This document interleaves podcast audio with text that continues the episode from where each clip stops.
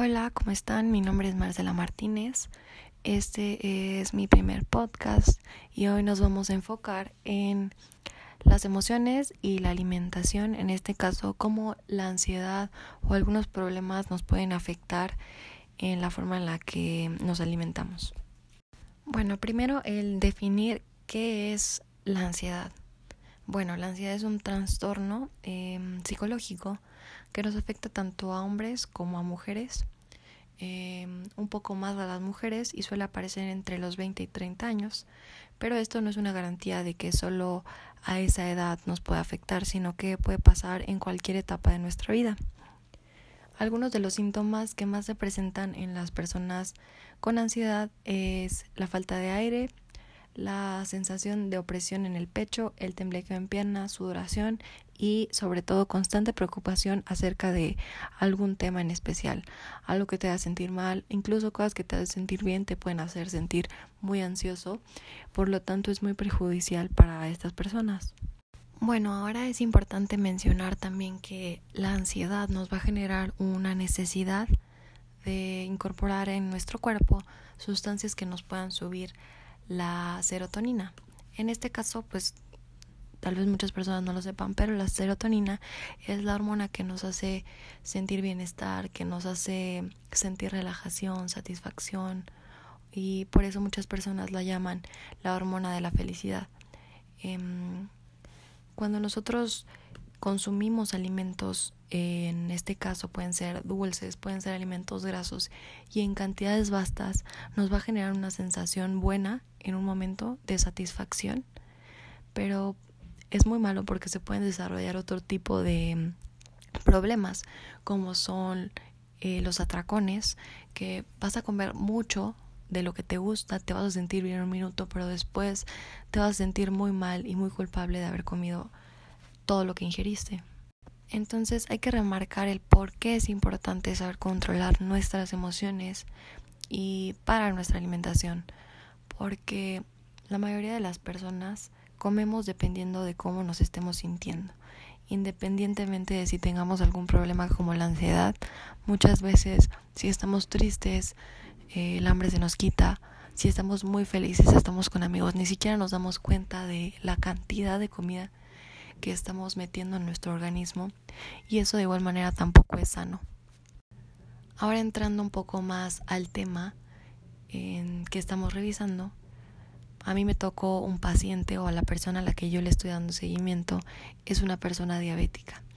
Entonces, pues hay que relacionar todos los puntos.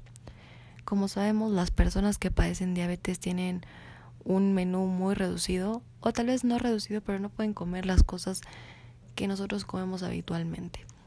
Em, y en general las personas que padecen algún tipo de enfermedad crónica o constante tienen ese mismo problema que les puede desarrollar problemas psicológicos como ansiedad, como estrés, depresión y muchos más. Entonces es importante buscar una alternativa para ellos ya que ellos nunca en su vida van a poder comer como una persona normal y sana o darse un gusto de vez en cuando porque literalmente para ellos hay comida que está prohibida. Entonces, la búsqueda de alimentos que puedan sustituir otros y no afectar a esos pacientes es muy importante.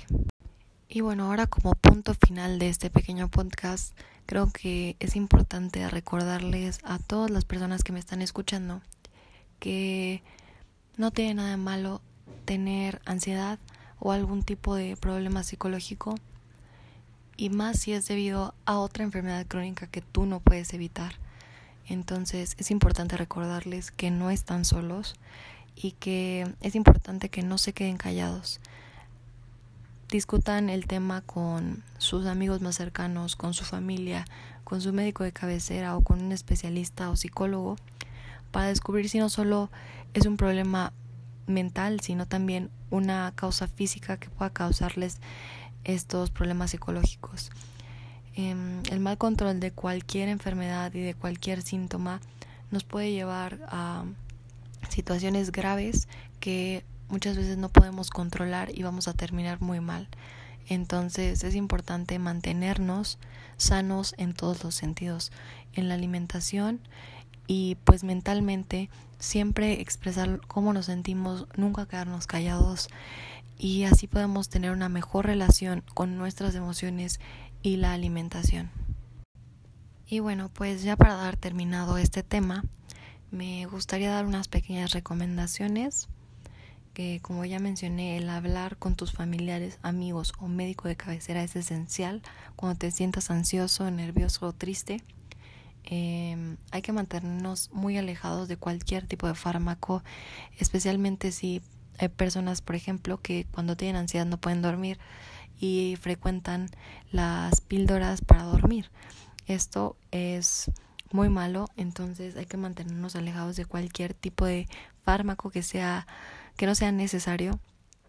Em, en esta situación en la que nos encontramos no podemos salir todos los días, pero el salir a tu patio, a la calle unos minutos, platicar con personas te puede hacer sentir muy bien también. Eh, mantener una rutina puede ser esencial. Eh, ponerte metas en el día a día de cosas que quieres terminar. Entonces esto te va a mantener muy ocupado y te puede ayudar el hacer ejercicio, además de que te va a distraer muchísimo, te va a hacer sentirte mejor físicamente, mentalmente y te va a distraer. Los alimentos saludables también son súper importantes. Tratar de buscar alternativas, como lo mencioné antes, para no caer en las cosas que nos hacen daño. Y finalmente, para mí el dormir lo suficiente y el no saltar las comidas, es decir, si te levantas muy tarde porque te dormiste muy tarde, no te saltes el desayuno, come una cosa pequeña y vuelve a comer, aunque sea dos horas después de cuando te despertaste. Em, todos estos hábitos son difíciles de alcanzar porque es lo que nos hace sentirnos mejor, es lo que nos hace ser personas saludables. Entonces hay que poner un poco de esfuerzo y estar dispuestos a cambiar nuestros hábitos, no solo para sentirnos bien físicamente, sino lo más importante que yo creo en este caso mentalmente, para que en todos los ámbitos nos desarrollemos de una mejor manera. Bueno, ahora me despido, espero que les haya gustado esta pequeña charla informativa y que tomen en cuenta que no están solos y que mm, podemos cambiar para mejorar siempre, aunque sean pequeñas cosas o en pasos muy pequeñitos. Si estás dispuesto a lograr lo que quieres, puedes.